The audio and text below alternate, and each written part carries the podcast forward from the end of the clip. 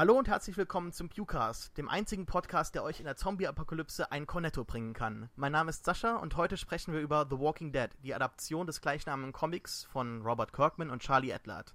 Und obwohl ich bisher eigentlich jede einzelne Folge auf Pew Pew Pew reviewed habe, finde ich, dass man da trotzdem noch ein bisschen drüber reden kann. In dem Comic und in der Serie geht es um Zombies, weshalb Stefan selbsterklärend wieder nicht dabei ist. Deshalb habe ich mir Matthias Hopf eingeladen, der auf Moviepilot das gleiche gemacht hat, wie ich und jede einzelne Folge reviewt hat. Im Gegensatz zu mir jedoch kann er sich das in Lebenslauf hauen. hallo Matthias, herzlich willkommen beim Pewcast. Ja, wie geht's hallo. dir? Viel, äh, also erstmal vielen Dank für die Einladung. Ich weiß jetzt nicht, ob das sich im Lebenslauf so gut macht, aber ich glaube, Das ist auf alle Fälle interessant, das nur zu lesen. Ja, so, so ein Praktikum bei ja. Moviepilot macht sich bestimmt gut. Naja, natürlich. Ja, machst du denn noch irgendwas außer Moviepilot im Internet? Genau, ähm, sonst bin ich auch im Netz unterwegs und habe nämlich meinen eigenen Blog. Das ist das Filmfeuilleton. Einfach bei Google eingeben, das findet man dann schon. Oder mich einfach bei Twitter äh, suchen. Da bin ich als Bibelbrox mit drei E's unterwegs. Genau. Okay was machst du auf deinem Blog? Also auch Filmnews oder ah, ja, Reviews? Ja, genau. ähm, mein Blog geht rund um den Film, Serien, alles, was mir gerade so im Kopf rumschwirrt. Okay. Ähm, ja, wir sprechen heute über The Walking Dead. Es ist ja eine TV-Serie, aber wir ziehen auch Vergleiche heute zur Comic-Vorlage teilweise. Ich habe den Comic gesehen, äh, gelesen, du nicht. Äh, oder nur nee, gewisse ich Teile, so ne? die ersten paar Bände gelesen. Genau, die ersten paar Bände. Das reicht ja eigentlich schon fast, da der Comic, glaube ich, inzwischen 18 Volumes hat. Und ich glaube, bis Volume 9 geht dieser Gefängnisakt. Aber mhm. ähm, ja, wir werden nicht viel spoilern, also keine Angst haben. Wir werden euch höchstens, also ich werde euch höchstens erzählen, welche Alternativen es gibt und wie die Serie eigentlich wesentlich besser sein könnte. Ja, also im Prinzip, man könnte die Serie natürlich alleine betrachten, was wir auch tun werden, aber es ist halt auch eben eine Adaption des bekannten und beliebten Stoffes und die Serie ohne diesen Kontext zu diskutieren, wie ich finde, lohnt sich halt einfach nicht, da die Vorlage um Längen besser ist teilweise und deshalb werden wir da ganz kurz teilweise auch Bezug drauf nehmen. Deshalb eine kleine Warnung, falls da jemand unbedingt äh, spoilerfrei bleiben will, ähm, wird das halt schwierig. Ja, sollen wir zunächst einmal ganz kurz unsere eigenen Erwartungen an die dritte Staffel aufzählen. Ich würde damit gerne beginnen und würde einfach mal sagen, mhm. wie wir eigentlich die bisherige Entwicklung der Serie äh, empfunden haben. Also Staffel 1 beginnt relativ treu äh, gegenüber dem Comic. Es geht um Rick, der wacht auf, findet seine Familie und so weiter und so fort. Es gibt ein paar neue Charaktere wie Merle oder Daryl, aber an sich ansonsten ist das alles relativ treu dem Comic gegenüber. Es gibt neue Schauplätze wie das CDC. Ähm, Shane bleibt am Leben, weil es halt ein interessanter Kontrast ist zwischen ihm und Rick, den man sich halt für die zweite Staffel aufheben möchte. Aber im Grunde genommen ist es eigentlich relativ treu. Am Ende wird halt eben dieses CDC eingeführt, wo man halt eben schon ein bisschen abweicht. Aber ich finde halt einfach, dass es wichtig war, das CDC irgendwo einzuführen, da ähm, eine TV-Serie eben was anderes ist als ein Comic. Ein Comic hat an sich schon aufgrund seines auf, aufgrund der Eigenschaften seines Mediums einfach schon so einen gewissen fantastischen Aspekt. Und das hat halt eben eine TV-Serie nicht unbedingt, weshalb halt die Zombie, ähm, der, der Zombie-Virus an sich einfach mal eingeführt äh, werden musste und erklärt werden musste, was halt im Comic unbedingt ähm, nicht nötig ist. Kirkman hat sich ja auch immer verweigert, ja, wie hat einmal gesagt, einen Mann im weißen Kittel einzuführen, der erklärt, was passiert ist, weshalb jetzt gerade die Zombies rumlaufen und das hat, das finde ich halt immer eben interessant, da der Mann halt auch bei der Adaption der TV-Serie sehr prominent äh, dabei ist. Und eben genau dort wird es halt eben gemacht. Bist du soweit, was sagst du soweit dazu? Ja, also ähm, wie gesagt, die erste Staffel gehe ich absolut mit. Das war ein ziemlich starkes Stück an spannenden Momenten und auch, ähm, also ich hatte richtig Gänsehaut, wenn ich diese sechs Episoden geschaut habe. Und habe mich dann auch ziemlich drüber gefreut, ähm, dass es ziemlich schnell weiterging. Was dann aus der zweiten Staffel geworden ist, war zwar eher unbefriedigend, weil ich viele Probleme mit den ähm, langwierigen Passagen hatte. Und ähm, trotzdem, keine Ahnung, waren jetzt irgendwie ähm, aufgrund der Showrunner-Wechsel und so weiter ähm, die Erwartungen an die dritte Staffel ziemlich hoch, weil im Voraus die Werbetrommel ja kräftig gerührt wurde. Mhm. Es gab endlich den Governor. Ähm, das sollte ja so dieser absolute Tyrann werden. Also das Böseste, was du dir als Böses vorstellen kannst. Ja. Und da hatte ich dann tatsächlich schon große Erwartungen, dass da jetzt wirklich was absolut Abgefahrenes passiert. Also keine Ahnung, ob ich was Krasses erwartet hatte oder etwas, was mich seelisch für immer mitnehmen wird. Und gerade in dieser Kulisse ähm, der Zombie-Apokalypse bieten sich ja da rein theoretisch unendliche Möglichkeiten, die man ausschöpfen hätte können, sage ich jetzt mal vorsichtig, weil jetzt später wissen wir ja, dass es leider nicht dazu gekommen ist. Ja. Also unterm Strich waren die Erwartungen groß. Ja. Gewaltig. Zu Beginn der zweiten Staffel haben halt einfach schon diese Probleme angefangen. Man hat ja so ein bisschen was von den, ähm, von den Problemen auch hinter den Kulissen gehört. Da ging es meistens um Budgetstreitereien Mhm. zwischen äh, dem damaligen Showrunner Frank Darabont und AMC. Und AMC ist ja relativ bekannt dafür, seine Serien sehr knapp bei Kasse zu halten. Also es gibt ja auch Diskussionen, die man so ein bisschen hört zwischen den Showrunnern von ähm, hier Madman und Breaking Bad. Genau, Madman. Und ähm, ja, also eigentlich hätte es ja am Anfang so eine entfallene Episode, also es äh, geben sollen um diese So- Soldaten in Atlanta. Und am Ende hätte dann die, einer dieser Soldaten in dem äh, Panzer geendet, in dem Rick halt in der allerersten Folge landet.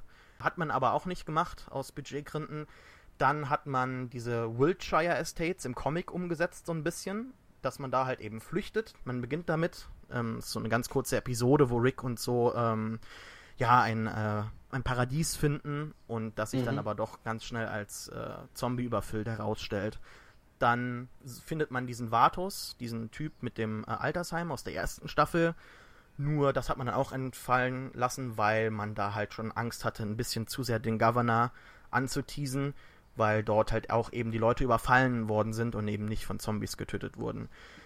Gut, aber dann kommt man auf die Farm und dann begehen, äh, beginnen halt für die meisten Leute die riesigen Probleme, ne? Also es gibt halt diese Soap-Aspekte, die halt ganz viele Leute gestört haben, aber wenn man sich mal einfach so ein bisschen, also ist meine Meinung, wenn man sich einfach jetzt mal mit dem Wissen um Staffel 3, Staffel 2 anschaut, dann ist es eigentlich die ähm, thematisch stringentere Staffel, weil die erste Hälfte geht um Sophia, es wird aufgrund dieser Suche gezeigt, wie die Charaktere mit der Zombie-Apokalypse umgehen, wie sie mit Mhm. dem Verlust, das ja, äh, also das ist ja das zentrale Thema des Comics überhaupt, Ja, der, ähm, wie, wie die Leute das mit Leben und Sterben lassen.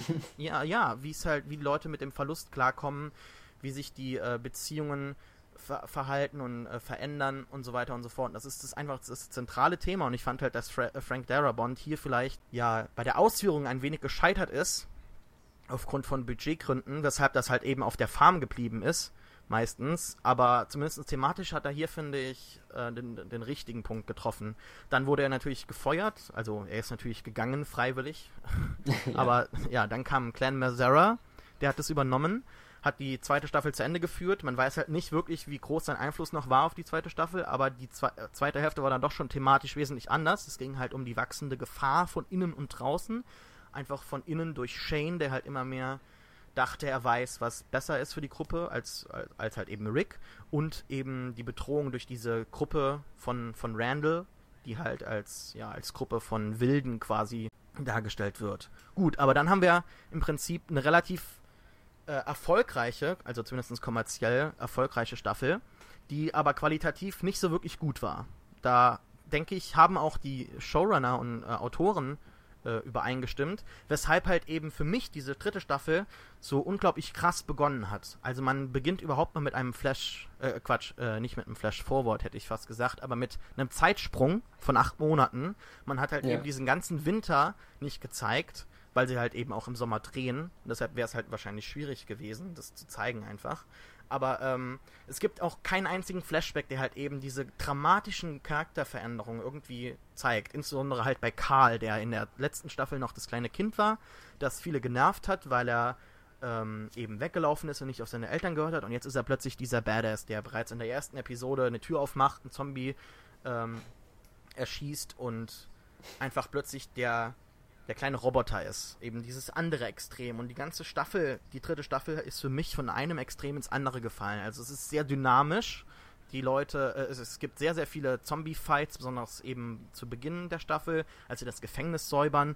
Und irgendwo scheint man sich hier den Wünschen des Zuschauers zu sehr angepasst zu haben, finde ich. Und verliert irgendwo seine, ei- äh, die, die eigene Message und die eigenen Thematiken. Man, man killt Laurie sehr früh, was sich im Prinzip relativ gut in der Staffel ausgewirkt hat. Also das war wahrscheinlich der einzige Punkt in der Staffel, der irgendwo ähm, gut behandelt wo wurde. Aber ähm, die Frage ist, war das der richtige Zeitpunkt?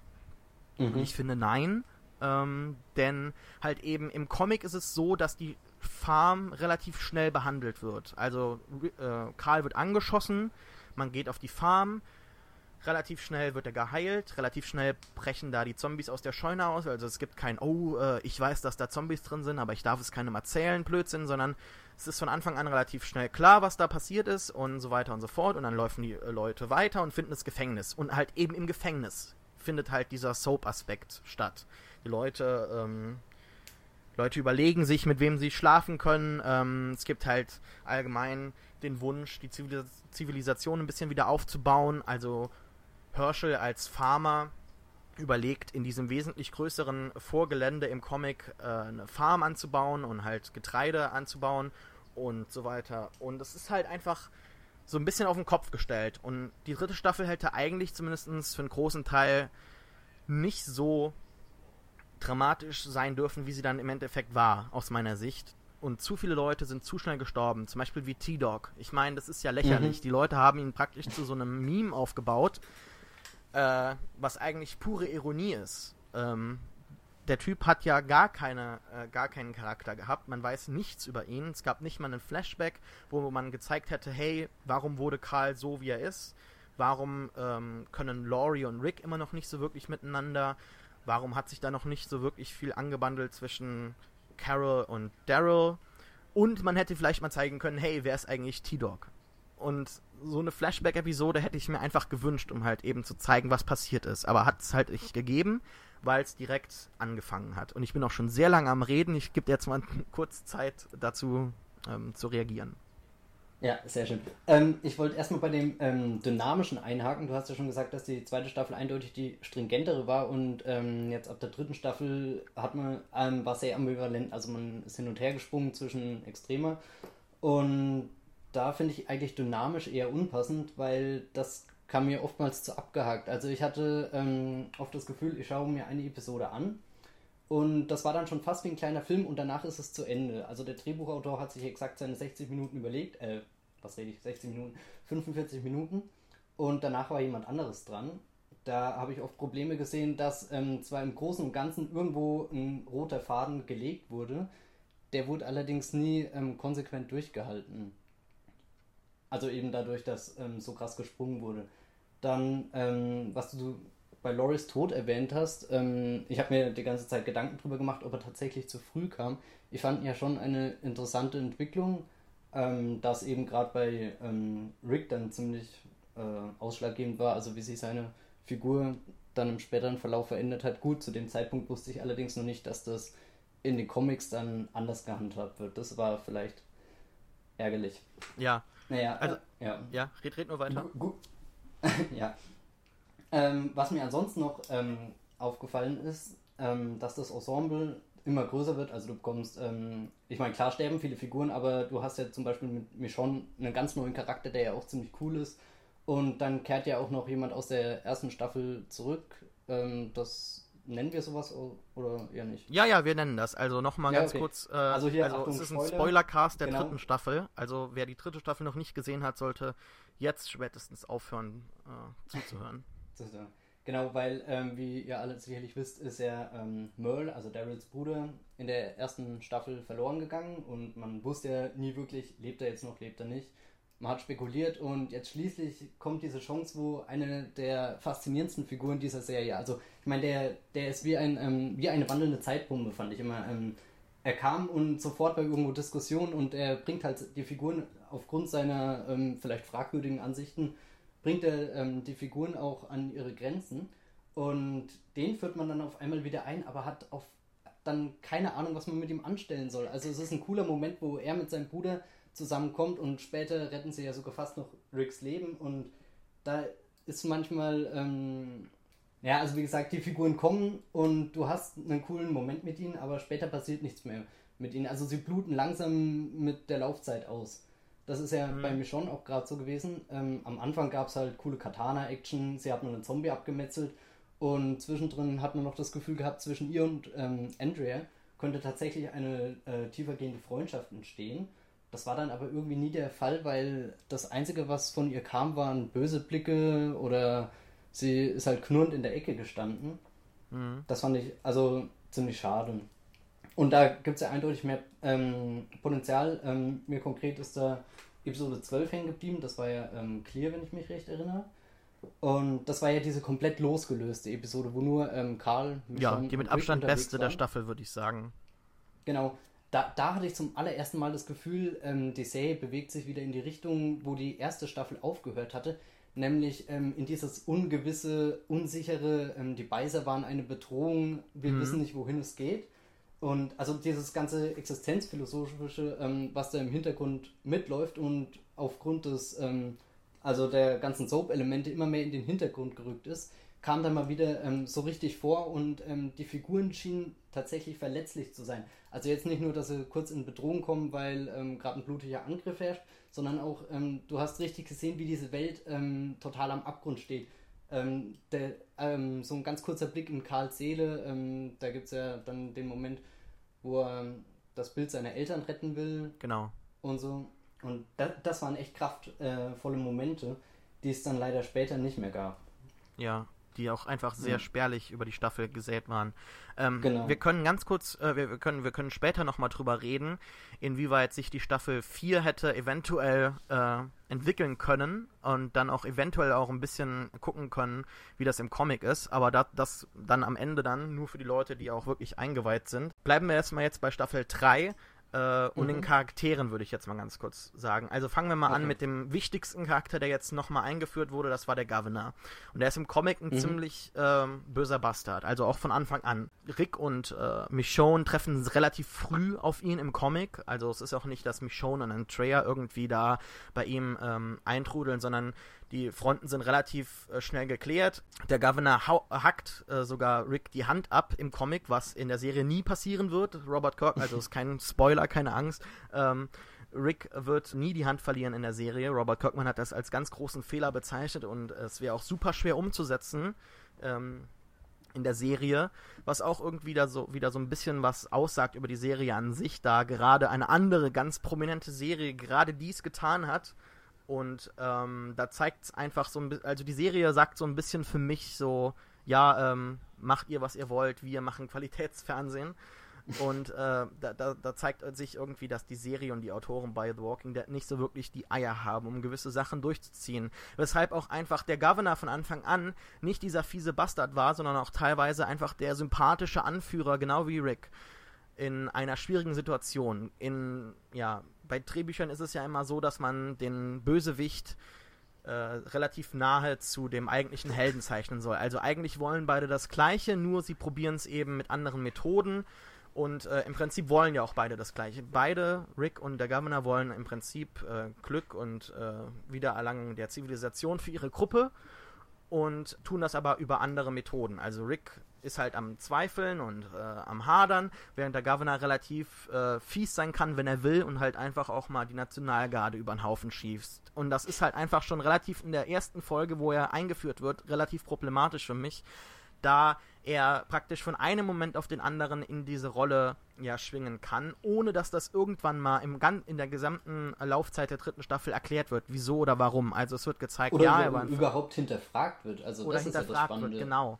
Und es ist halt einfach, es ist einfach so, äh, Sachen passieren und deshalb wird er halt total fies und böse und er verliert sein Auge und nach, nach, dem, nach dem Höhepunkt hier in dem Mid-Season-Finale sitzt er halt da und ist komplett neben der Spur und da ist draußen irgendwie so ein, so ein ich glaube, ich glaub, einer, einer dieser Einwohner wird gebissen und er liegt mhm. da am Boden und er kommt einfach raus und er schießt ihn und geht wieder rein und das soll irgendwie äh, der total dramatische Punkt sein. Und ich habe einfach ein bisschen drüber lachen, weil das einfach so komplett losgelöst ist und ohne Kontext ist. Und das meiste ist eigentlich immer nur über ja äh, böse Blicke gelöst worden, genauso wie bei Michonne, wie du das schon angesprochen hast. Es sind einfach Leute, die keinen wirklichen Hintergrund haben. Der Hintergrund ist halt relativ schwierig einzuführen bei so einer Serie, die halt relativ äh, limitiert ist in ihren Möglichkeiten, das frühere Leben darzustellen, ohne direkt in, in Flashbacks zu verfallen.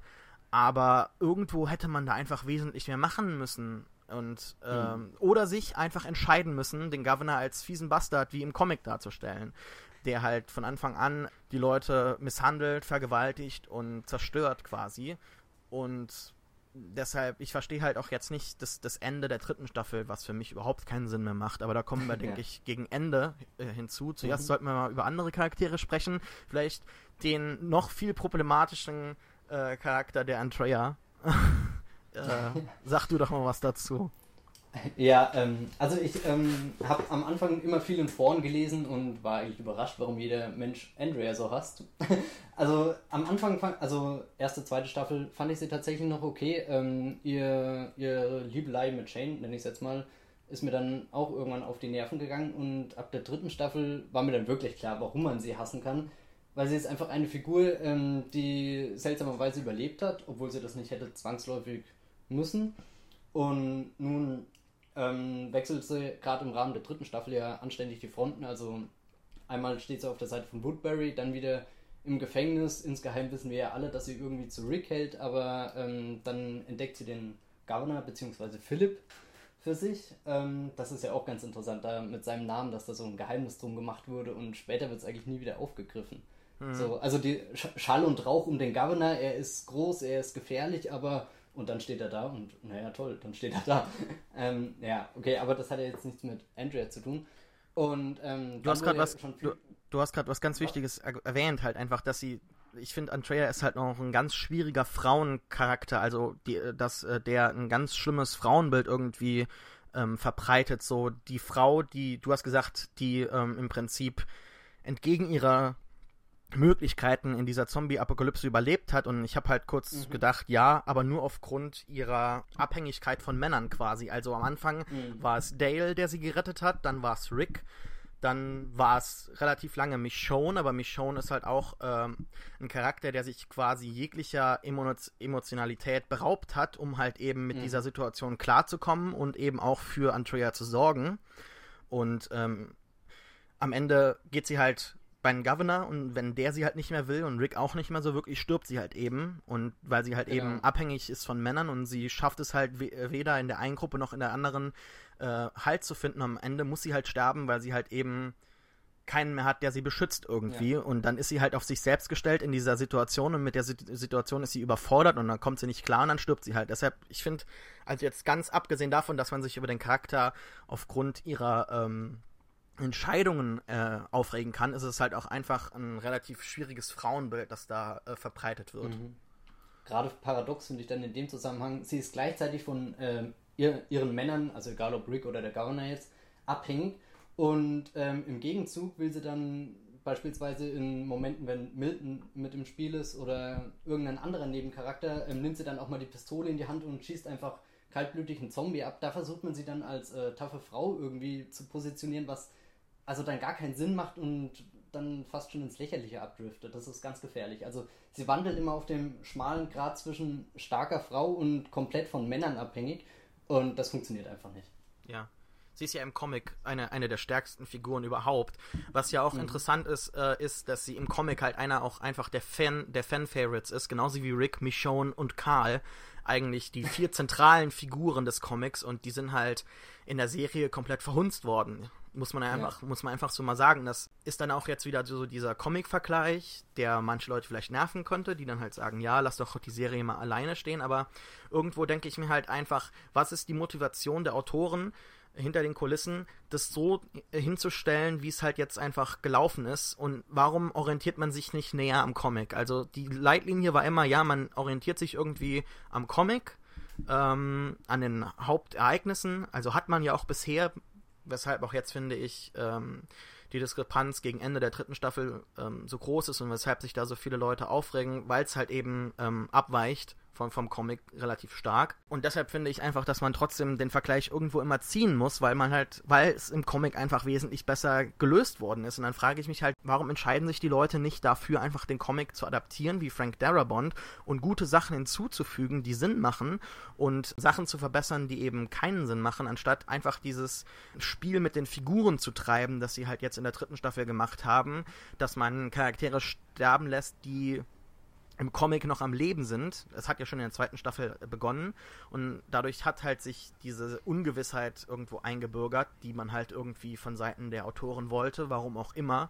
Ähm, ich meine, bei Game of Thrones gibt es das genauso, dass, es, dass man weiß, also, also es gibt eine relativ große Fangemeinschaft, die weiß, was passiert, die weiß, welche Charaktere wann und wie sterben und die Leute lieben es trotzdem. Und dann ist halt die mhm. Frage überhaupt mal, gibt es eigentlich überhaupt so eine große Fangemeinde von The Walking Dead? Ich meine, 11 Millionen oder so gucken wöchentlich zu, wie viele von diesen Leuten haben denn wirklich die Comics gelesen? Ähm, also das macht für mich keinen wirklichen Sinn, warum man da so abweicht. Ich verstehe das einfach nicht. Warum hm. orientiert man sich nicht wie Game of Thrones an einem Material und fügt Sachen hinzu, die gut sein könnten, fügt Sachen zusammen und versucht einfach das Ganze präsentierbarer zu machen. Aber warum weicht man da so ab? Im Prinzip ging es nur darum, diese Ungewissheit einzubürgern in dieser Staffel. Und das ist auch einfach das Einzige, was man erreicht hat, dadurch, dass halt Charaktere links und rechts äh, überraschend sterben auf schlimme Art und Weise. Und dass man sich einfach um die Figuren fürchtet. Das ist im Prinzip das Einzige, was man erreicht hat, dass wenn ein Charakter irgendwo im, ähm, draußen gezeigt wird, das ist ein Close-up aufs Gesicht oder so, dass man Angst hat, dass jede Sekunde gleich ein Zombie mysteriöserweise direkt neben der Person steht, obwohl der ja. Zombie ja erstmal angelaufen kommen müsste, oder dass irgendwo ein Schuss herkommt und die Figur fällt einfach um. Das ist im Prinzip das Einzige, was man erreicht hat. Und inzwischen auch irgendwo der einzige Aspekt, der, finde ich, die Leute irgendwie zum, zum Gucken zwingt. Ich meine, es gibt keine wirklichen interessanten Themen, die besprochen werden. Die Charaktere sind nicht wirklich fesselnd. Das Einzige, was wirklich die Leute irgendwie fesselt, ist, dass dieser Schock jede Sekunde eintreten könnte. Und das ist einfach auf lange Sicht gesehen nicht zu halten. Und das ist auch einfach schade, dass man die Serie so darauf reduziert, wenn die Adaption, äh, Quatsch, wenn die Vorlage so viel ähm, besser ist und so viel mehr zu bieten hat. Also, dass die Serie jetzt ähm, in ihrer Gesamtheit nicht mehr vorwärts geht, sondern nur noch sich auf kleine Ereignisse reduziert, die zwar zahlreich vorhanden sind und schnell in Folge passieren, aber dass du keinen großen Rahmen mehr hast, den du gerne folgst. Also, ich finde nicht, dass die Serie äh, an sich nicht mehr vorwärts kommt, das tut sie ja Gott sei Dank irgendwo noch, sondern eher, dass sich im Hinblick auf die äh, thematischen Diskussionen, ähm, die du eben angesprochen hast, einfach die Existenz der Menschheit in dieser Apokalypse, über mhm. den Verlust der, der, der, der geliebten Menschen und so. Da entwickelt sich halt einfach nichts mehr weiter und das wird einfach in den Hintergrund gedrängt durch diese explizite Darstellung der äh, Tode der Charaktere. Also das. Naja, das, das meinte ich ja mit der, mit der Gesamtheit. Ja, sollen wir noch vielleicht über Karl sprechen? der ist ja auch ja, relativ problematisch. Das, das wäre mal ganz interessant. ähm, ja, was ist denn dein Eindruck von Karl? Was, okay? Ja. Also ich hatte äh, in meinen Recaps immer die ähm, Rubrik eingeführt, Karl nervt, Punkt, Punkt, Punkt, und hatte dann so zwei, drei Sätze geschrieben, die waren meist ironisch angehaucht, was mich halt an ihm gerade aufgeregt hat.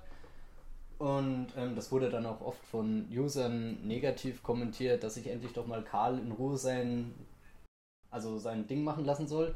Und dann mit der Zeit ähm, bin ich auch immer mehr auf ihn eingegangen. Ja, wie entwickelt er sich denn wirklich? Allerdings finde ich, ist er eine Person, die unglaublich schwer zu greifen ist.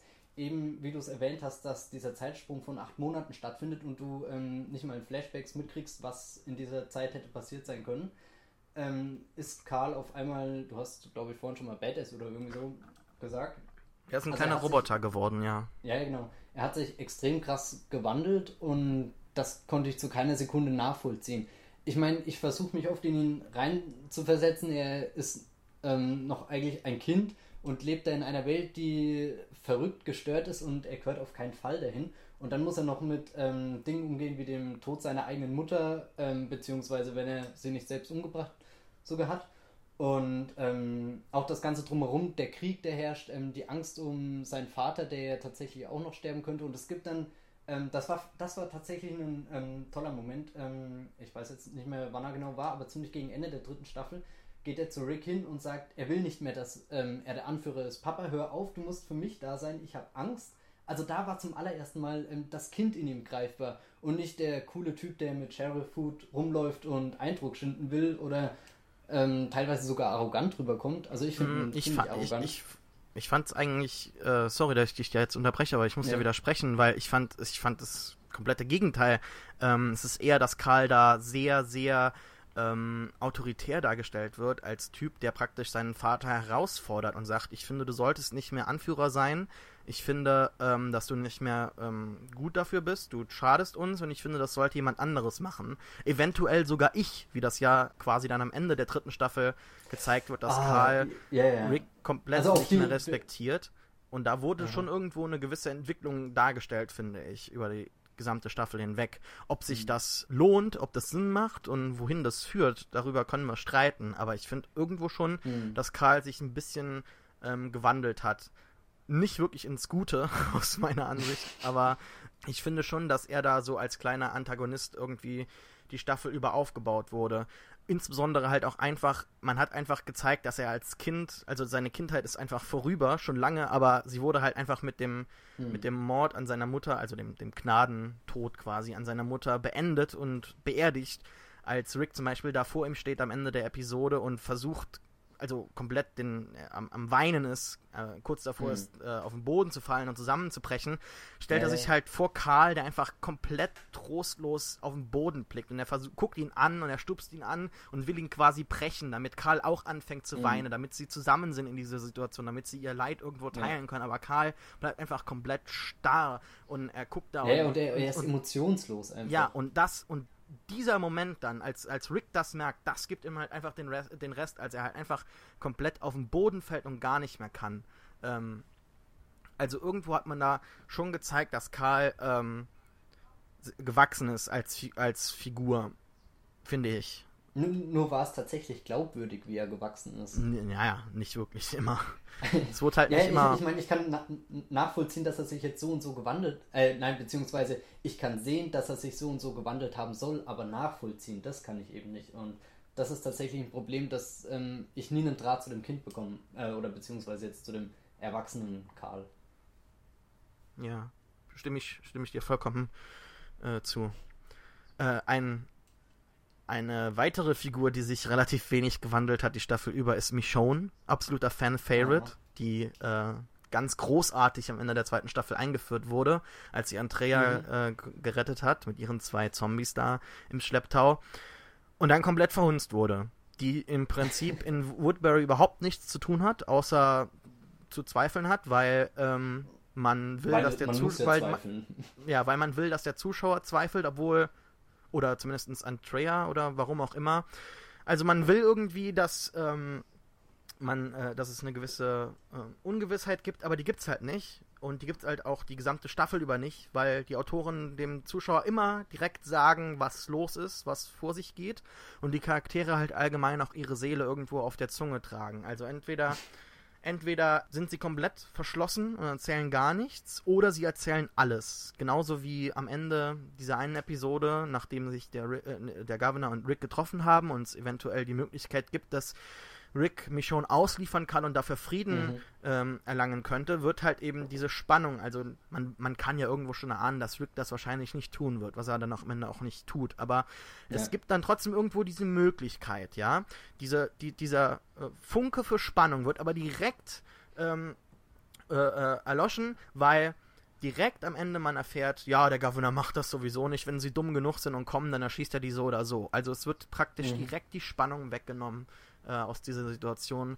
Und das ist halt auch einfach schade. Und Michonne ist einfach so ein Charakter, der ähm, komplett ähm, nur da war, weil das Drehbuch es wollte, die Comicvorlage es wollte, aber der keinen wirklichen Sinn gemacht hat in diesem Gesamtgefüge, finde ich. Ja.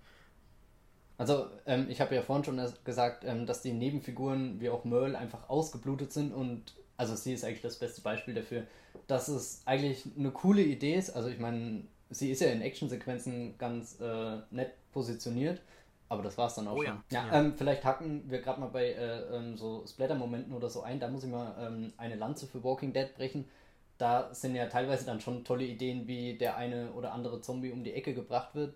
Also mhm. da merkt man, dass ja. die Serie ausstattungstechnisch doch irgendwas drauf hat. Also ähm, ich erinnere mich gerade an die Sequenz, wenn ähm, Merle. Herschel im Gras liegt, oder wie?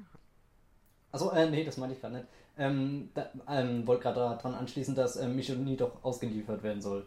Ja. Und ähm, äh, Merle ähm, und will doch dann das Auto da knacken und in dem Moment ist sie gefesselt ähm, und ähm, muss dann den einen Zombie mit äh, dem Strick da um die Ecke bringen und Ach so, ja. also ja, ja. Oder, also das war jetzt einfach nur ein Beispiel und da war sogar Kreativität da. Ähm, da hat man sich was einfallen lassen, weil es ist langweilig, anständig nur mit dem Katana durchzufahren und den Kopf abzuhacken. Das macht ja auf Dauer auch keinen Spaß, sondern, mhm. ja, wie gesagt, das war fast virtuos. Ja, ich habe ich hab das ganze Segment eigentlich verpasst, weil ich wusste, weil, weil wir ja schon vorher gesprochen haben, wusste ich ja, dass unsere ähm, Review der dritten Staffel eher negativ ausfallen wird. Hatte ich eigentlich, also ich hatte eigentlich so ein ganzes Segment geplant, bevor wir jetzt anfangen mit der Kritik, was finden wir denn eigentlich gut über die Serie? So. Das habe ich komplett vergessen in meinem Drang zum Ausdruck des Hasses. und äh, ja, also zweifellos, wenn es in der Serie zur Sache geht, dann geht es wirklich zur Sache. Also die Zombie-Kills sind zweifellos super gemacht. Ähm, für eine, für, also man muss ja auch allgemein einfach mal dankbar sein, dass es eine Zombie-Serie gibt im Fernsehen, mhm. die dazu ähm, teilweise relativ schön gefilmt wird. Gut, es gibt auch Episoden, die sind komplett unter aller Sau, aber wenn es gibt so ein paar Fälle. Episoden, die von äh, ein paar Stammregisseuren ähm, äh, gedreht worden sind, die sind halt wirklich schon wunderschön, wie halt 18 Miles Out, äh, letzte Staffel, diese Staffel halt die Folge Clear, ähm, war sehr mhm. schön gefilmt und halt auch das Finale an sich war visuell zumindest relativ ähm, präsentabel, finde ich. Wenn es zur Sache geht, geht es zur Sache. Die Zombie-Kills sind super, die Action ist super. Nur halt. Wo, wobei bei der, bei der Action, darf ich kurz einhaken? Ja, sicher. Ähm, da muss ich sagen, ähm, sind manchmal tolle Szenarien geboten. Also beispielsweise der Kampf auf der Brücke mit ähm, Daryl und Merle. Oh ja, wunderschön. Genau, ähm, das ist ziemlich cool, aber ich habe oft das Gefühl, sie wissen nicht so richtig, ähm, wie sie das Ganze einfangen sollen. Also sie sind immer mit der Kamera direkt am Geschehen dran und ich bekomme nie einen Überblick für die Lage eigentlich. Das ist ziemlich ärgerlich, finde ich. Aber das hm. ist nur meine Ansicht der Dinge. Das geht ja auch Hand in Hand mit dem plötzlichen Auftauchen von Zombies. Also als Andrea zum Beispiel, ähm, da ist es mir halt am schlimmsten aufgefallen, als Andrea da flüchtet und sich im Wald irgendwie versteckt und plötzlich kommen, ste stehen Zombies vor ihr und die kommen anscheinend mhm. für sie überraschend aus dem, aus dem Nichts, obwohl sie im Prinzip die hätte sehen müssen. Das ist halt schon des Öfteren passiert. Aber du hast gerade die Brücke erwähnt. Äh, sehr, sehr interessantes äh, Thema, da halt eben dort einfach auch die äh, äußere Welt gezeigt wird, was draußen im Prinzip losgeht. Und damit wird halt genau. halt auch dieser ganze Konflikt so ein bisschen ins Lächerliche gezogen, dass man eben zeigt, im Prinzip geht da draußen gerade die Welt, äh, die Welt zugrunde und wir sind, sitzen hier gerade und äh, diskutieren, wie wir uns umbringen, wann und wie oder ja. wieso und warum nicht.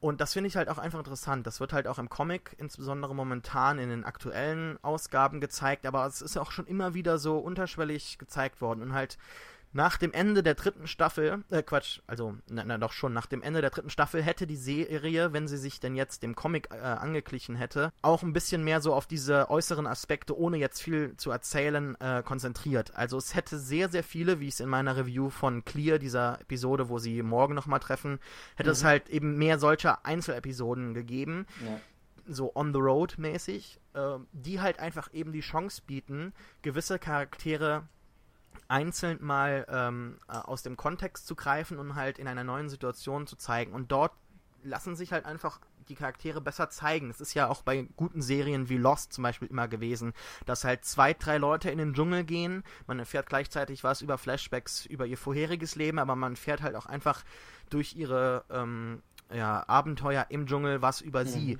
Und bei The Walking Dead ist es im Prinzip immer so, dass die Leute um eine Sache herumsitzen und jeder ganz kurz irgendwas sagen darf und die Autoren ähm, praktisch abhaken, okay, wer hat denn jetzt noch nicht was gesagt? Okay, du sagst noch jetzt irgendwas, okay, Merle ist rassistisch, er sagt dann irgendwie mhm. sowas und äh, Rick ist momentan irgendwie verrückt und sagt was, sagt gar nichts oder guckt die Wand an.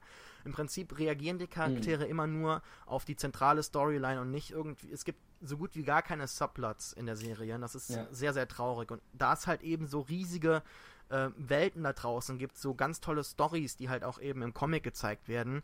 Und ähm, ja, das ärgert mich einfach. Mhm. Also dieses Problem einfach, dass der Mikrokosmos The Walking Dead einfach irgendwie begrenzt bleibt und ja. du nie erfährst, was alles möglich ist. Genau. Ja. ja.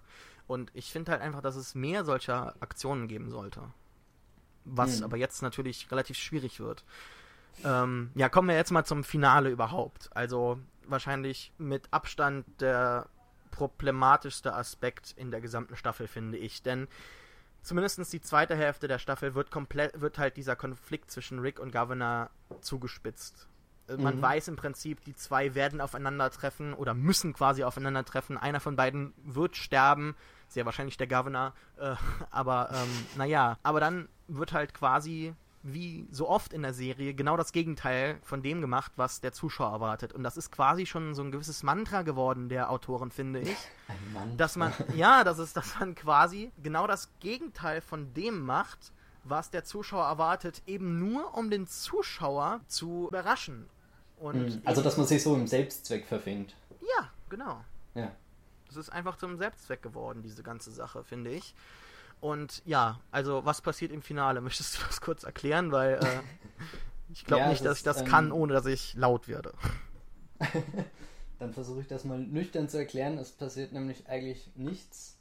Ähm, wir haben ja, du hast ja schon erwähnt, der Konflikt zwischen Rick und dem Governor spitzt sich immer zu. Es gibt möglicherweise dann die ähm, Chance auf eine Einigung oder dann doch nicht. Aber letzten Endes ist ja sowieso die ganze Zeit klar, wir haben ein blutrünstiges Finale. Hier äh, wird sich gefetzt, da äh, fließt Blut in ähm, Unmengen an Litern und, und also, aber das war dann einfach nicht da. Also du hattest unheimliche Erwartungen an diesen Kampf zwischen Woodbury und dem Gefängnis. Und was dann letzten Endes war, war tatsächlich eine Farce. Also es wurde angekündigt, vorgegaukelt, ähm, in den Himmel ähm, prophezeit, was passieren könnte. Und ja, passiert ist nichts. Ähm, das fängt mit der Tatsache an, dass es, dass die Konfrontation, also wirklich, ähm, sei es nur ein Faustkampf gewesen oder irgendwas, also tatsächlich Rick und der Governor sich nicht mehr in die Quere kommen und es sogar damit, äh, oder es endet ja gar nicht, sondern es geht ja weiter. Der Governor überlebt, er, er fällt sogar ab der Hälfte des Finales, würde ich sagen, einfach raus. Mhm. Also, ähm, ich erinnere mich noch gut, ähm, dass er mit seiner kleinen Privatarmee dann die Tore des Gefängnisses durchbricht, dort einmarschiert und viel Krawall macht. An dieser Stelle möchte ich übrigens sogar ähm, sagen, dass mir der Score immer wieder ganz toll gefällt. Also Bear McCreary macht da schon tolle Musik dazu. Also, ja, ähm, ganz toll, ganz toll. Insbesondere auch das Governor-Theme, halt dieses Pochen. Äh, wenn, ja, er, genau. wenn er in die, die Psychopathenrolle verfällt, ist dieses genau. Pochen der Musik. Also es, es gibt durchaus super Momente der Serie und auch un, mhm. tolle Charaktermomente, aber ja, es ist sehr selten. Ja, also und, und ähm, wie gesagt, dann zu dieser pulsierenden Musik ähm, brechen sie da ein und du erwartest was. Er findet das ähm, leere Gefängnis vor. Ähm, was ja primär mal ganz interessant ist. Aber was, ja, was dann halt ähm, passiert, ist halt das Dumme. das ist das Ärgerliche, es passiert nämlich nichts. Und ähm, Rick hat dann mit seiner Gruppe einen Hinterhalt organisiert, der den Governor dann schließlich zur Flucht bringt. Und während er dann wieder Richtung Woodbury mit seinem Team unterwegs ist.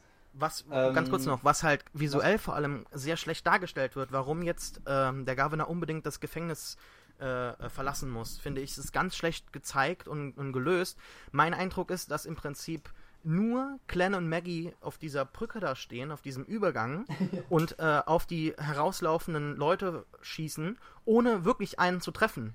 Also nicht mhm. wirklich einen. Und ich meine, man, man könnte ja mal äh, ja, das Feuer erwidern oder so, aber es passiert halt gar nichts. Die Leute laufen einfach weg. Warum auch immer aus ja. Angst wahrscheinlich, aber ähm, sie wissen, sind in der Überzahl, sie haben die besseren Waffen. Ich meine, sie haben da dieses MG auf dem, auf dem, auf dem Pickup-Truck. Mhm. Ich meine, da, da kann man noch mal zurückschießen oder so, aber die Leute hauen halt direkt ab.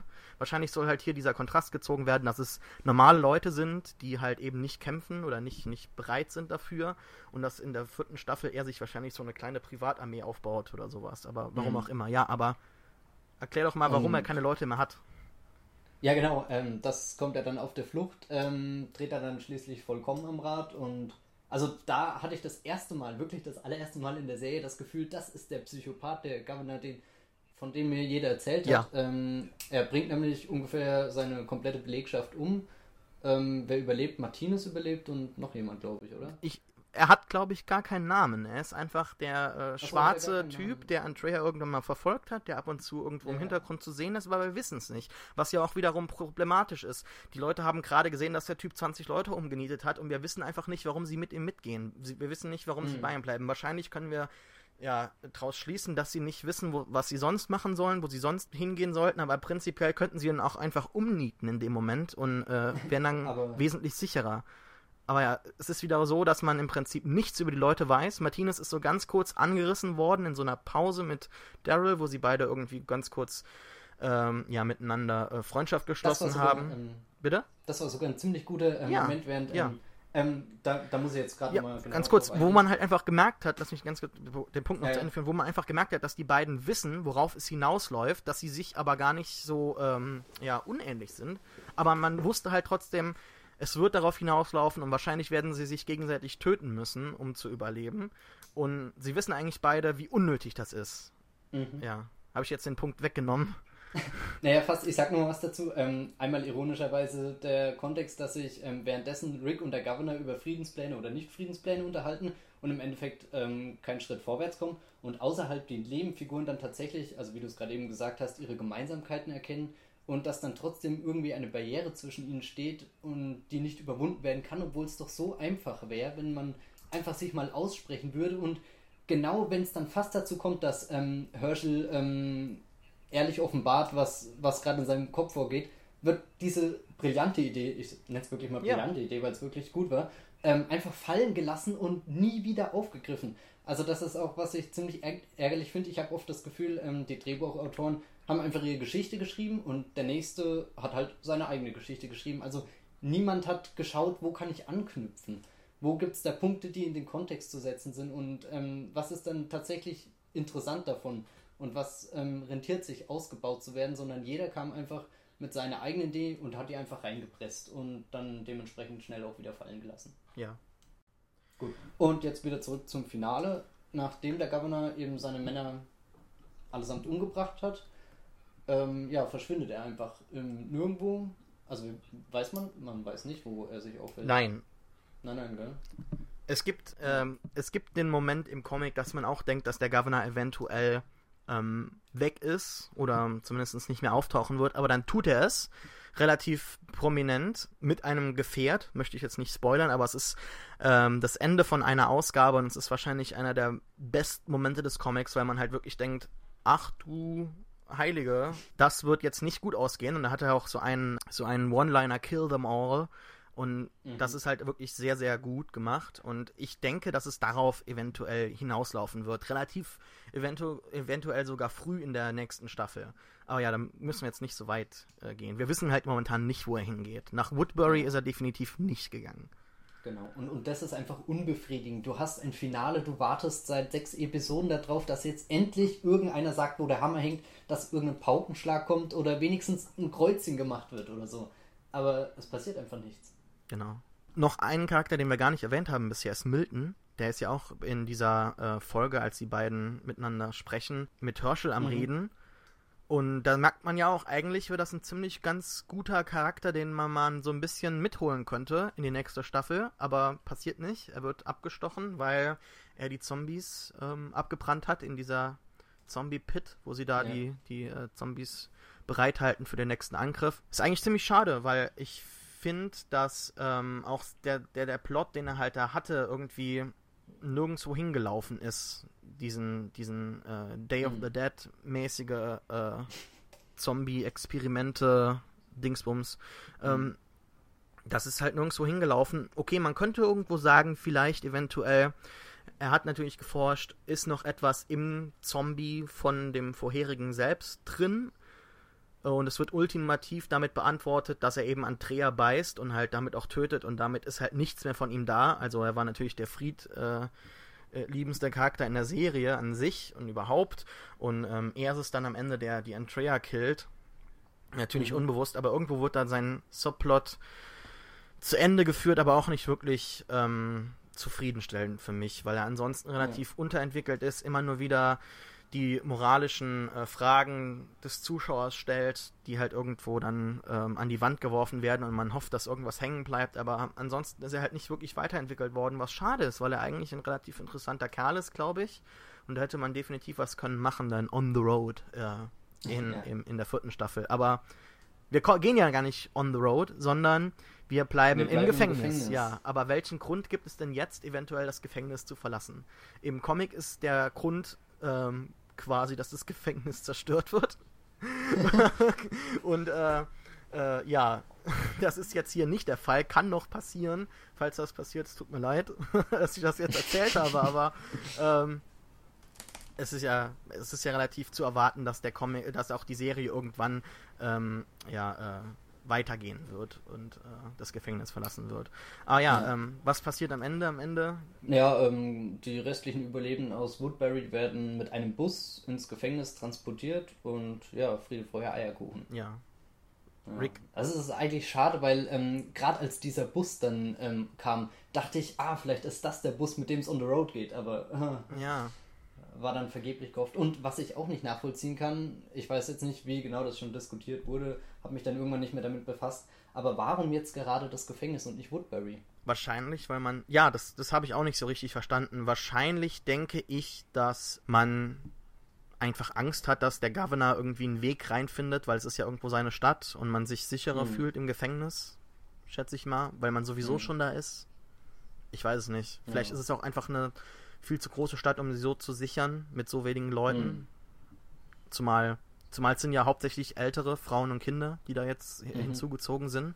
Glaubst du denn, dass die in der vierten Staffel irgendwie ausgebaut werden oder werd, ja, werden die einfach zu Beginn relativ schnell gefressen und sind halt Zombie-Futter, sodass wir im Prinzip äh, unsere Zombie-Kills haben, die die Masse befriedigen und gleichzeitig eben unsere Leute irgendwo behalten können. Ja, also mein Bauchgefühl sagt mir definitiv, dass es Zombie-Futter wird, weil. Also so rein aus der Erfahrung, ich meine, was wollen sie denn mit noch mehr Nebenfiguren, die ziellos in der Gegend umherlaufen, sich in Wäldern verstecken und wichtige Blicke von sich geben? Also ich hoffe sogar fast, dass sie sterben, weil ja. du Monster. Nein, also ich, ich, ich habe einfach keine Lust, ähm, noch mehr ähm, Figuren wie ähm, Michonne und Merle dann dabei zu haben, die einfach nur da sind und Ballast sozusagen sind. Ich meine, ich hätte nichts dagegen, wenn was Frisches kommt, irgendwie Abwechslung in das Ensemble, aber irgendwie gibt es da ja auch noch keine Vorarbeit. Also das sind ja einfach nur Statisten, die da bisher kamen. Das ist ja das Ärgerliche. Hm. Ja. Ja. Gut, haben wir denn noch irgendwas, was wir noch nicht besprochen haben, was wir unbedingt besprechen müssen? Ähm, ich habe mir Stichpunkte gemacht, da ist mir, also ich sag, ich sag jetzt einfach ja, mal, sicher. Ähm, dass ähm, mir insgesamt während der Serie jetzt, du hast ja vorhin schon mal den Vergleich zu Game of Thrones gezogen, ja. von HBO und ähm, Walking Dead ist ja von AMC. Genau. Und ich hatte während dieser ähm, dritten Staffel sehr oft das Gefühl, dass wirklich jede Episode auf Teufel komm raus einen Cliffhanger hat es muss unbedingt einen ähm, Punkt geben, damit die Zuschauer nächste Folge wieder einschalten.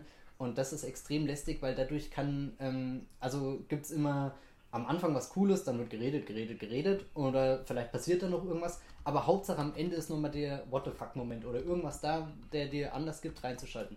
Bei Game of Thrones erlebe ich es momentan, dass es ähm, oftmals einfach die Episode gibt und die geht dann auch zu Ende und da muss nicht mal der Höhepunkt sein, dass irgendeiner unbedingt stirbt oder irgendwas, also, sondern es ist einfach ein natürlicheres Erzählen, während bei ähm, diesen ganzen Cliffhangern in Walking Dead kommt auch dieses undynamische Hin- und Herspringen zusammen, was ich ja eingangs schon erwähnt hatte. Und dann hatte ich mir gerade eben noch überlegt, ähm, die Serie ist ja pro Staffel immer länger geworden. Also zuerst hattest du ja äh, sechs Folgen, äh, die zweite Staffel hat dann 13 und jetzt 16.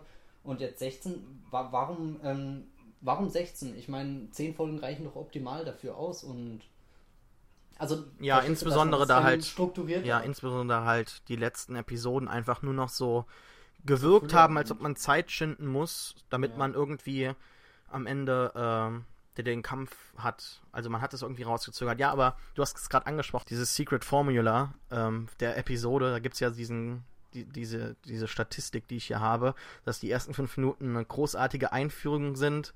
Mhm. Meist passiert irgendwas kurz danach äh, oder so. Dann passiert erstmal die erste Hälfte gar nichts. dann passiert irgendwas ganz Dummes. Holy shit, Zombies. Und dann gibt es weiter äh, eine Hälfte, oh mein Gott, warum gucke ich mir das? Und dann crazy ass Cliffhanger-Ending. Äh, und äh, jetzt muss ich die nächste mhm. Folge gucken. Also im Prinzip hast du das System durchschaut. Ich ja. füge das dann auch in die Show Notes, diese Übersicht hier. Ja, ansonsten hast du dann noch Lust weiterzugucken? Ich kenne sehr viele Leute, die die Serie abgeschrieben haben. Ich bin eigentlich auch relativ kurz davor gewesen, aber dann im Endeffekt liebe ich den Comic zu sehr und ich finde halt einfach auch mit Scott äh, Gimple, der halt jetzt als neuer Showrunner eingeführt wurde, gibt es eine Chance für eine neue gute Staffel.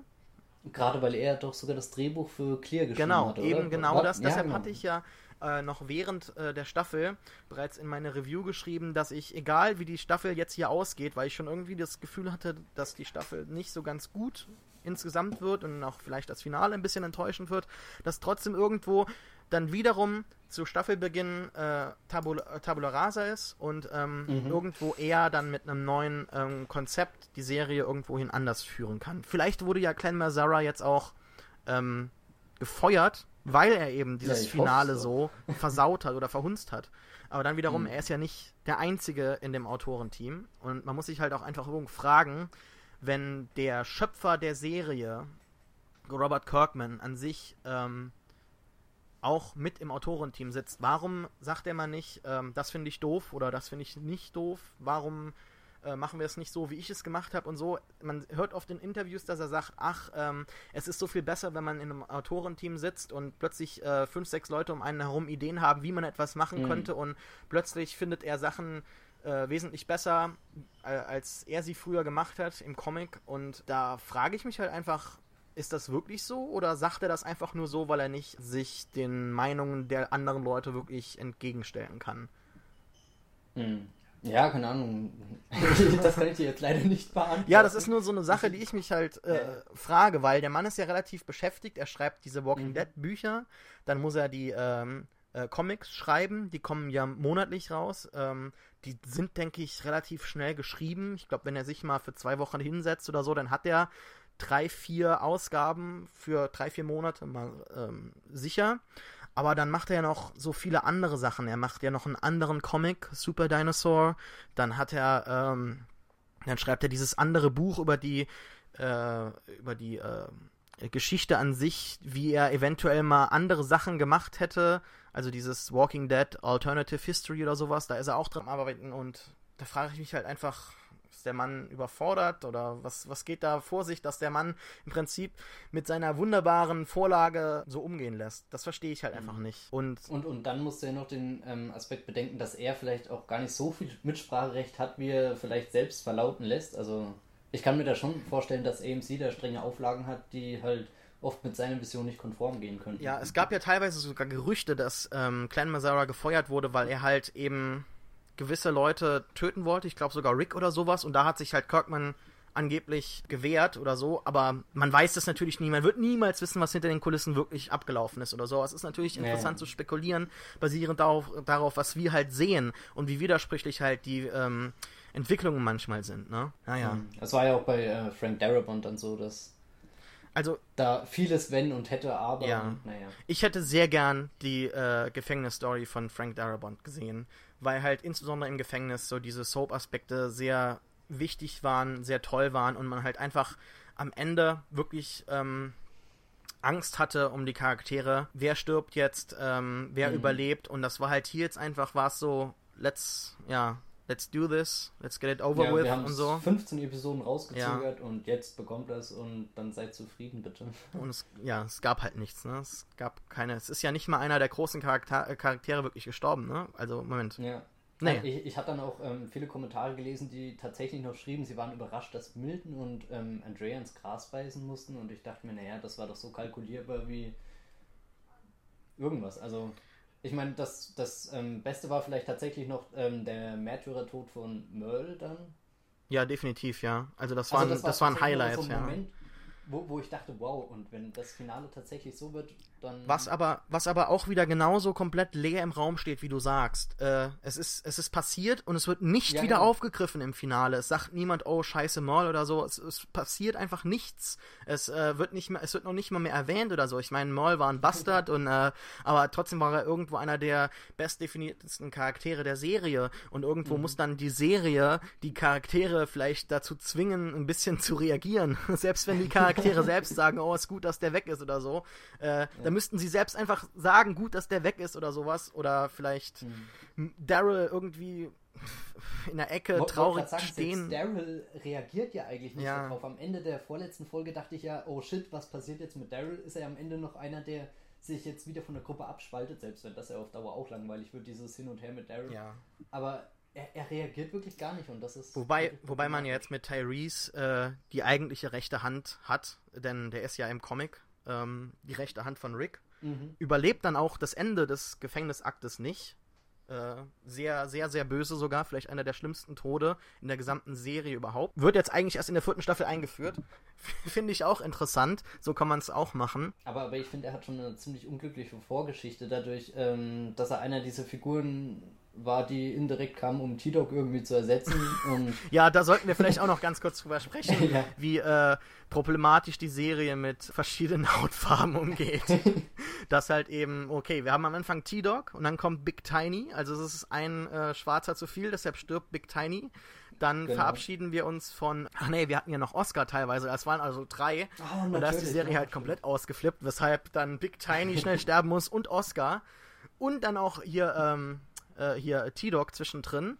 Leider, leider. Mhm. Ich finde, das war eigentlich ein ganz interessanter Charakter. Äh, also, nee, es war, es, es wäre eventuell eine, ein interessanter Charakter geworden, wenn er denn überhaupt, er wenn er Charakterzüge gehabt hätte äh, und Dialoge. ähm, aber ja, dann kriegen wir Tyrese und Tyrese ist wirklich, würde ich sagen, die erste wirkliche Minderheit neben äh, Clan, die wirklich irgendwo eingeführt wird. Ähm, auch mehrdimensional. Was mhm. eigentlich komplett entgegen des Settings ist. Also die Serie spielt ja in Atlanta äh, Quatsch, nee, in, in Georgia, äh, um Atlanta herum. Und das ist ja, äh, ich glaube, der, der, der Anteil der äh, Afroamerikaner überwiegt da. Und das wird halt im Setting einfach nicht wirklich wiedergespiegelt. Mhm. Interessant fand ich halt so diesen äh, Aspekt der, ähm, der, der, der Spanisch, haben die Spanisch gesprochen oder Portugiesisch? Auf jeden Fall lateinamerikanischen Familie, die halt da auf der Brücke war, weil es halt ja. auch so ein äh, gewisser Subtext oder, oder ein Kommentar auf die Einwanderungsreform jetzt gerade ist, die äh, in den USA mhm. halt, äh, also die Debatte ist ja da am Laufen.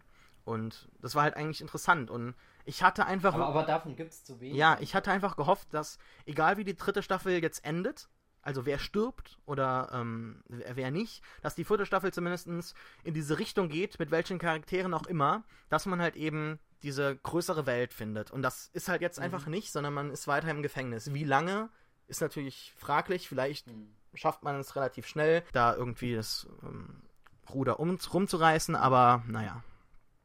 Insgeheim hoffe ich ja, dass ähm, die Tatsache, dass der Governor überlebt hat, dazu führt, dass wir ziemlich schnell am Anfang der vierten Staffel irgendwie einen Höhepunkt bekommen, der sich dadurch definiert, eben, dass der Governor stirbt, auf welche Art auch immer. Also, dass man sich vielleicht dadurch irgendwas Besseres für die vierte Staffel auch hofft. Ja. Ich weiß es nicht. Ich hätte sogar, äh, wenn die Folge relativ konsequent gewesen wäre und dass Rick wirklich ähm, geflohen wäre, das hätte ich wirklich interessant gefunden, dass der, dass mhm. der Governor mit seinem Hass praktisch zurückbleibt mit seiner Gruppe und eben quasi den an, an seinen Leuten auslässt oder so, dann noch mehr zum Diktator wird und Rick einfach irgendwie verschwindet und man nie wieder was vom äh, Governor erfährt. Und das, das hätte ich vielleicht auch noch irgendwo als Lösung akzeptiert. Ähm, aus meiner äh, Zuschauerperspektive. Aber ähm, es gab halt gar keine Resolution. Es gab, ähm, es ist alles noch in der Luft und ähm, es ist halt ziemlich traurig, wenn man jetzt sechs Monate warten muss äh, ja. und es halt keinen wirklichen Cliffhanger gibt, der, der, der spannend ist oder naja. Ja. Gut. Also Abschluss, Walking Dead ist schwierig, aber hat auch die Chance, äh, Phoenix aus der Asche zu werden mit der vierten Staffel, mit einem neuen Showrunner. Äh, das hoffen wir natürlich. Hoffen wir natürlich als Fans der Serie. Ähm, ja, Matthias, ich bedanke mich ganz, ganz herzlich, dass du hier ähm, mit mir warst und ähm, ja, auch äh, vielen Dank für die Einladung. Ja, gerne, gerne. Dann auch dann äh, wahrscheinlich bis in ein bis in ein Jahr oder so wahrscheinlich, ne? Können wir die vierte Staffel besprechen. Ja, hoffentlich und, und dann mit mehr Euphorie und Begeisterung für das gesehen. hoffentlich, ja. Hoffentlich. Also technisch ist es ja immer noch teilweise wirklich äh, einwandfrei, also die Zombie-Effekte und so, aber naja, das ja, ist halt. Also wir müssen hier jetzt mal kurz die positiven. Es darf halt, es darf halt einfach nicht alles sein. Es darf nicht alles sein, dass, dass die Leute nur noch gucken, ähm, wer stirbt, wie und ähm, wie ist der Zombie-Kill der Woche und so. Das, das kann halt einfach nicht alles sein auf Dauer. Der Luxus der Serie ist halt einfach, dass sie super erfolgreich ist und wahrscheinlich noch ein paar genau. Staffeln übrig hat. Und ähm, ja, aber ganz kurz, das ist noch ein Punkt, der mich interessiert. Man, man baut jetzt Karl auf zu so einem Antagonisten und ähm, Chandler Riggs ist ja relativ, also der, der Schauspieler von Karl, der ist ja relativ schnell jetzt in die Pubertät gekommen und ähm, wird ja auch relativ schnell groß. Man hat natürlich jetzt wieder die Chance, so einen Zeitsprung zu machen, was eventuell ziemlich interessant wäre, weil der Comic das bisher immer verweigert hat. Es gab ja um äh, jetzt, also es ist ja kein Spoiler, wenn ich sage, dass es nie einen Zeitsprung gab im Comic. Ähm, nee, nee. Aber das, damit hat die Serie ja anscheinend kein Problem. Und es wäre natürlich interessant, dann Karl irgendwie beim Aufwachsen zuzusehen, sodass der halt eigentlich zum Hauptdarsteller der Serie wird und dann eventuell auch mit, mit seiner ähm, kleinen Schwester irgendwann durchs äh, Zombie-verwüstete Gelände läuft, irgendwie so in, in, in zehn Staffeln oder so. oh, weh, Aber ich glaube eher, dass der momentan jetzt so zum Antagonisten aufgebaut wird und dass Karl, dass, dass Rick ihn dann selbst erschießen muss oder so, weil er sich. Das wäre halt hart. Das wäre halt nochmal so hart, das wäre halt auch eine gute Lösung, sich des äh, Problems des Kinderschauspielers zu entledigen. Hm. Nee, und ähm, auch dann vor allem nachwirkend, ich meine, was ist dann mit Rick los? Das ist ja Mhm. dann komplett gestört. Ja, das ist schon ein faszinierender Gedanke. Wobei, man hat ja jetzt gesehen, wohin ihn das alles geführt hat und ich finde es ziemlich schwierig, sich vorzustellen, dass er noch irgendwie mehr abdriften könnte, weil dann müsste der Charakter, also ich meine, dann ist, dann ist der Mensch einfach am Ende. Äh, wo soll es dann Mhm. noch hingehen, außer in, in Selbstmord oder in die absoluten Abgründe wie der Mhm. Governor jetzt und ja, Ich, ich muss an der Stelle sagen, ich, ich fände ähm, den Tod von Rick extrem faszinierend, weil da könnte die Serie wirklich konsequent werden. Also diese äh, Dystopie, nenne ich es jetzt mal, naja, nee, das ist ja keine Dystopie, eben aber doch diese Schreckensvision der Zombie-Apokalypse Genau. würde da ihr komplettes Ausmaß erreichen. Das Problem, wie nur gleichzeitig wäre dann die Serie wahrscheinlich rum, weil, oder fällt dir ein Ersatz ein, wie man sie weiterführt ohne Rick? Ja, das Interessante ist ja an sich, dass die Serie irgendwann mal enden muss. Der Comic, Ja, der Comic nicht. klar. Robert Kirkman hat ja zu Beginn der, der, der Comicserie gesagt, dass ihn es interessiert, was nach äh, dem Ende des Films passiert. Also ihn stört es immer, dass Zombie-Filme enden und er Mhm. möchte deshalb einen Zombie-Comic erschaffen, der, wenn es nach ihm geht, so lange äh, fortläuft, bis er stirbt. Und das hat er auch jetzt getan. Ist, der Comic ist sehr konsequent und er wird noch wahrscheinlich super erfolgreich und wird wahrscheinlich noch ein paar Jahre laufen, wenn nicht sogar Jahrzehnte, wer weiß das. Und die Serie wahrscheinlich nicht. Und deshalb ist es halt interessant zu gucken, wie die Serie irgendwann mal enden könnte. Aber da haben wir bestimmt noch ein paar Staffeln äh, Raum. Ja, ja, sicherlich. Gut, ähm, Verabschiedung hatten wir schon fast. Dann nochmal Dankeschön und danke fürs Zuhören. War jetzt doch schon ein ganz schön ein langer Podcast. Wir haben viel gefaselt, aber ich hoffe, es war interessant. Was ihr über die dritte Staffel denkt, dürft ihr mir gerne mal in die Kommentare auf pewpew.de schreiben oder at reefed mit 2e oder at bibelprox mit 3e auf Twitter. Und ansonsten, ja, bis zum nächsten Mal dann wieder mit Stefan und mit einem Film. Tschüss! Tschüss.